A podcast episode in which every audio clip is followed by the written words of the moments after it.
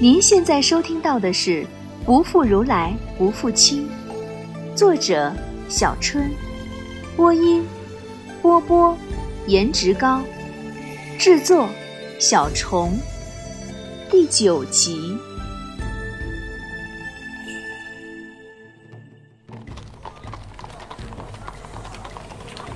我们终于启程去秋瓷了，欢送活动还是很热闹。几乎全城人都出来夹道送行，温宿王还骑马送了几十里路，跟着国王旅行，果然待遇不一样，吃穿用度都比跟罗什母子提高了一个档次。罗什还是每天做完晚课到我帐里学习，我有了书，讲解的更精辟了，经常举一反三，用具体的历史事件融入做人的大道理。罗什对我的敬佩之情溢于言表。秋瓷王白纯曾经来视察过，他的汉语居然十分流利。看我正在讲解《子汉第九》，便随便抽出一句考我：“是子曰：‘吾未见好德如好色者也。’”这句话本意已经很好理解了。我想一想，说。孔子感叹：“时人薄于德而厚于色，然喜好美色乃人之本性。好色出于诚，色之感目有电相吸。告子有云：‘食色性也，而德行非自然之性。人之好德，却不如好色之诚也。古故如此，今亦然。’”我顿一顿，见白纯没言语。可是老觉得他看我的眼光不是太友善，哎，我这个诚实的孩子，干嘛那么老老实实的说好色乃天性？皇帝不都是需要喊点口号、装点门面的吗？所以我赶紧补充：啊，色非之女色，乃一切美好之物，德亦为美好事物之一。好德有如好色者，乃君子也。呃。故孔子周游列国，惶惶然如丧家之犬，实乃因为未遇好德如好色之君也。孔子若生于此时，武王英武好德，孔子断无此感叹也。白纯的脸上还是看不出有什么表情，不知道这马屁拍上了没有。皇帝难伺候，我算是有体会了。这还只是个西域藩国的国王。要是秦皇汉武，那还了得！一个不高兴就是掉脑袋的事儿。我背上冷飕飕的，偷眼看衣着华丽的白纯，他根本不理我，用吐火罗语跟罗什叮嘱几句，看都不看我一眼，出去了。结果第二天，他当着我的面，居然对齐婆和罗什说：“此女年纪太轻，态度轻佻，没有为人师表的样子。”我差点背过气去，当我不懂吐火罗语啊，还是他根本不在乎是否被我听到？肯定是那个傻笑闹的，也说明我昨天的马屁呀拍到马腿上去了。唉，都不知道是哪句话得罪他的。他说到了秋瓷就给罗什另找贤师，秋瓷汉人大如有的是。小罗什却婉言谢绝了，说我是他见过的最好的老师。博古文今，循循善诱，哈哈，果然没让我失望。白纯又转向齐婆，齐婆却说随罗什之意。齐婆是真的开明，难怪小罗什对他那么尊重。白纯脸色当然不好看，我见状赶紧低下头，假装啥也没听懂。继续走过拜城，眼前不再是戈壁沙漠，一列列峡谷，形态各异。没有植被，在太阳照耀下显褐红色，景色壮观，如美国的科罗拉多大峡谷。我们已经行走在天山山脉之中。罗什告诉我，穿过这片峡谷，再走二十里的戈壁，就到秋瓷境内了。一片峡谷中出现了一条季节河，中间积出一潭湖水，有水就有绿洲，两岸山形陡峭。是丝绸之路的要道，有几户农家和客栈。罗什告诉我，这条河叫木扎特河，山是屈尔达格山，我又觉得这名字很熟悉了。这里离秋瓷还有几十里，有什么能让我觉得熟悉的呢？我再次看向这山环水绕、清泉绿洲，两旁陡峭的悬崖峭壁，一个名字蹦了出来：克孜尔千佛洞。罗什，克孜尔千佛洞是不是在这里？带我去看看好不好？我无比的兴奋。克孜尔千佛洞是中国开凿时间最早、地理位置最西的大型石窟群，以壁画最为珍稀，可与敦煌壁画媲美，而且比敦煌还早两个多世纪，艺术上堪称上乘，很有秋瓷特色，是研究秋瓷的珍贵资料。可惜在回鹘人信奉伊斯兰教后毁坏了很多，又在19世纪被德国人克勒克劫去很多珍品。如果能在这个时候亲眼看一看，临摹下来，那会有多大的价值啊！什么是克孜尔千佛洞？他一脸茫然。可能克孜尔是维语，在这个时候还不叫克孜尔千佛洞，就是在山中开凿的石窟寺啊！里面有大量的壁画，一排排凿开的石窟绵延数千里，列在曲尔达格山山壁上。我两眼放光。激动地描绘着，却看见他还是一脸茫然。他环视了一下这里的环境，眼睛落在对面山上。爱情，此处并没有你所说的石窟。啊啊！难道现在的克孜尔千佛洞还没开始开凿？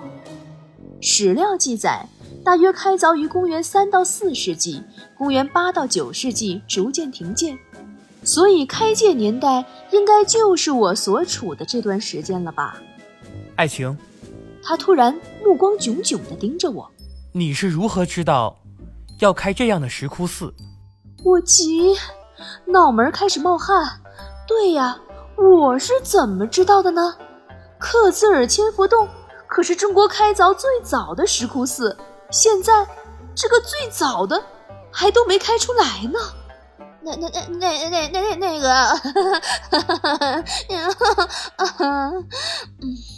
我哈哈笑着争取时间，然后指着峡谷内蜿蜒的路说。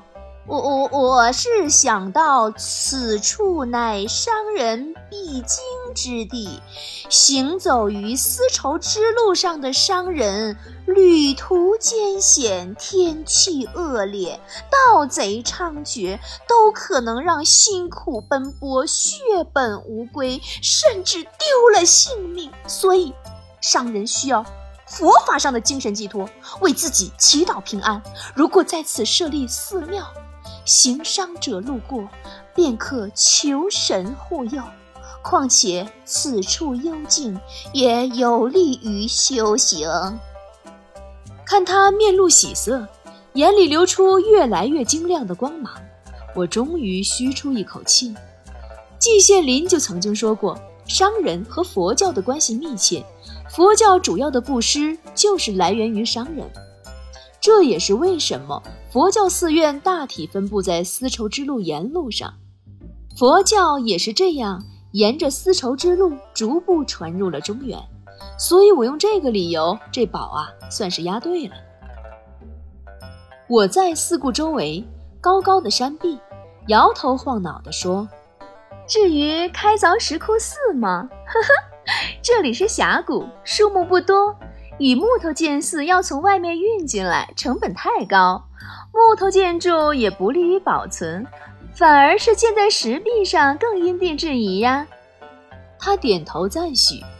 你说的这种石窟寺，倒是跟天竺还有基宾的寺庙很像，那里也是因为交通要道上山多，所以凿寺于石壁上。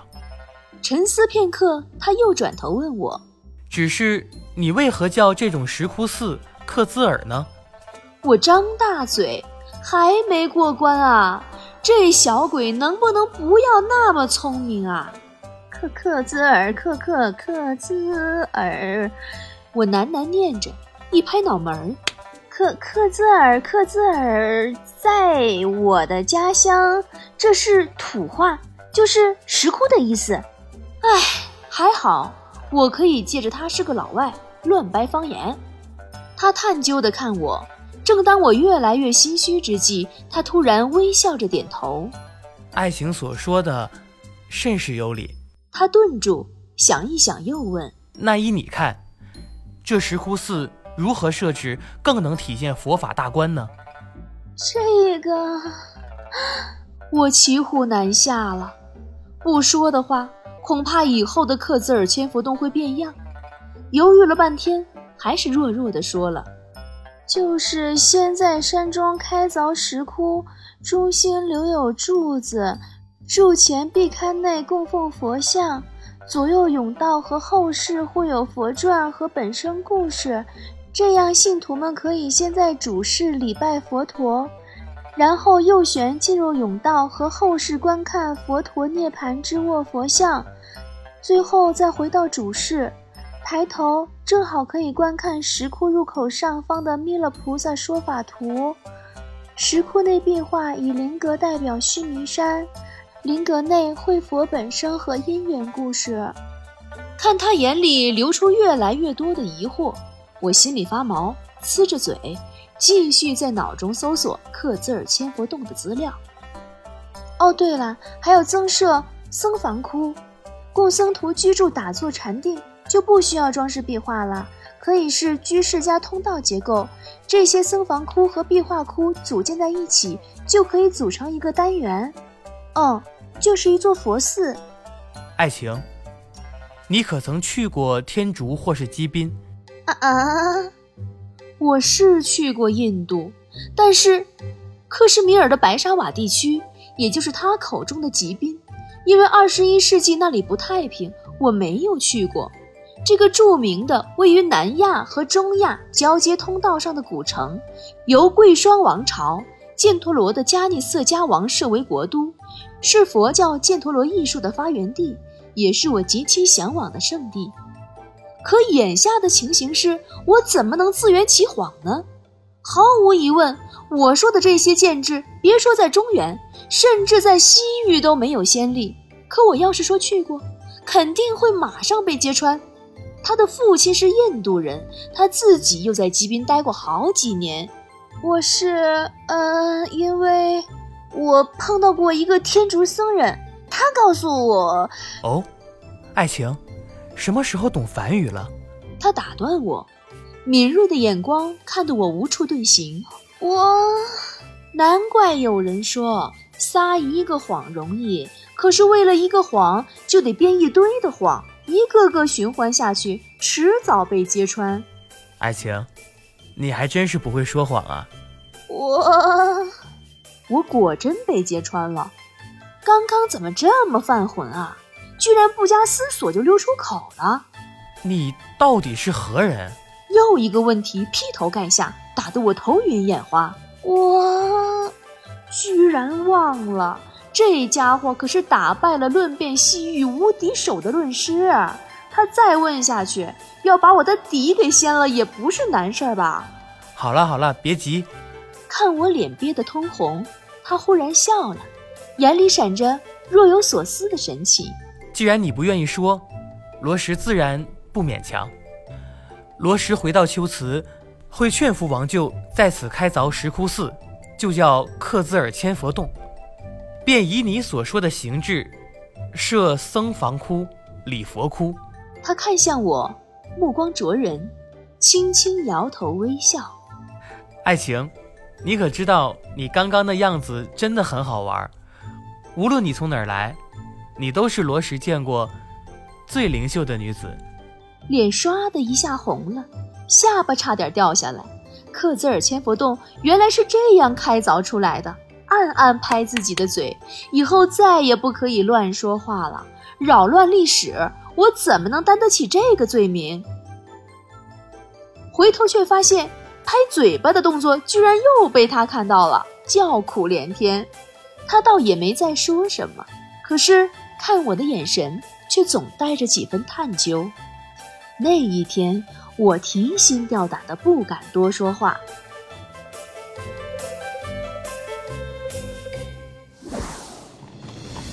我们终于到秋瓷了，远远的就看到欢迎队伍，这次比温宿更盛大。还没走到，音乐声就不绝于耳。城门口排列的帐篷有几百米长，帐篷前都有看上去级别很高的僧人冲我们礼拜。罗什和齐婆下了马，恭敬地向那些僧人回礼。我则仔细观察帐篷内精美的佛像，想着要是能保留到现代该多好啊！欢迎队伍前是一个中年女子，体态有些臃肿，穿得雍容华贵。半袖金线衣，花团锦绣袍，肯定是王后了。她身后跟着那堆衣着华丽的女人孩子，肯定是妃子和王子公主。再后面应该是文武大臣，几百号人齐刷刷地向龟兹王白纯敬礼，气势宏大，一下子把龟兹王室贵族见个遍儿，恨不得手中有个相机，能见证这一历史盛况。王后一把搂住齐婆和罗什，激动得痛哭起来，母子俩也眼睛红红的，细叙着四年的想念之情。我注意到王后身后人群中有个人，长相与所有秋瓷人不同，非常显眼。那是个中年男人，巧克力色皮肤，个子很高，消瘦的身板，挺得笔直，他的脸轮廓狭长。大眼睛深陷在青渠的脸上，浅灰色眼珠流转，睿智悲悯，不像秋瓷人留发齐肩，而是留现代人一样的短发，有些花白。就算是穿着秋瓷服饰，也能看出来他是印度人。到了他这个年龄，单用帅字形容太贬低他了。更难 copy 的是那份脱俗的气质。那种即便站在数百人中也能让人一眼盯着，然后难转移视线的气质。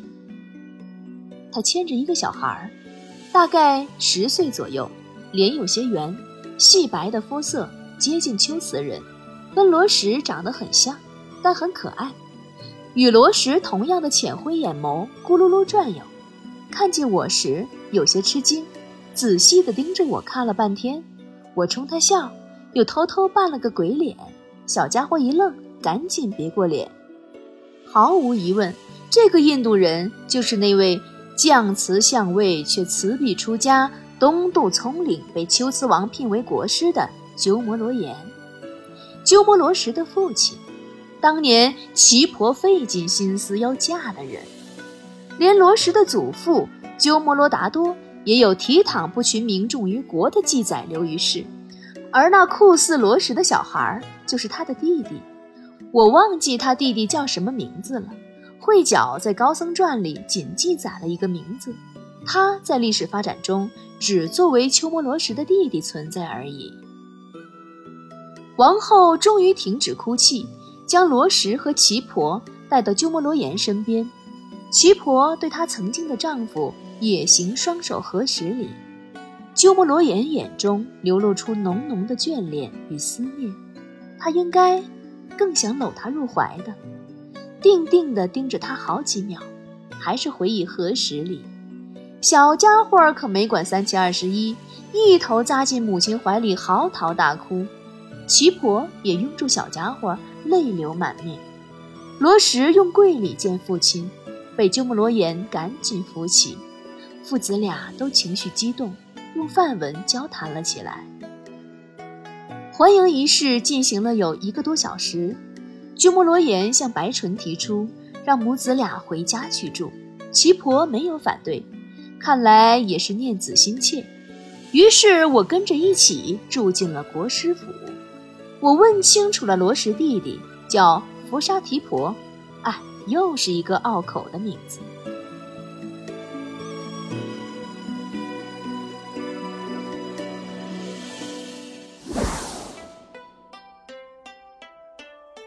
Hello，我是波波。故事讲到这里呢，大家会发现作者真的好用心的在严格的尊重历史，凡是跟历史有关的都要先考据一番。虽然不能保证一点儿都不出错，但真的已经很尽力、很尽力啦。逐字逐句的推敲，想着如何让历史性的和佛学的东西变得通俗易懂，能让大家有继续下去的兴趣。哦，对了，说到历史，克孜尔千佛洞啊，它的前面有一尊鸠摩罗什的雕像，表现的呢应该是他三十到四十岁时候的模样，很瘦，很睿智。我觉得呀。挺有他的神韵的，很喜欢，推荐大家呢有机会的时候也可以去看看。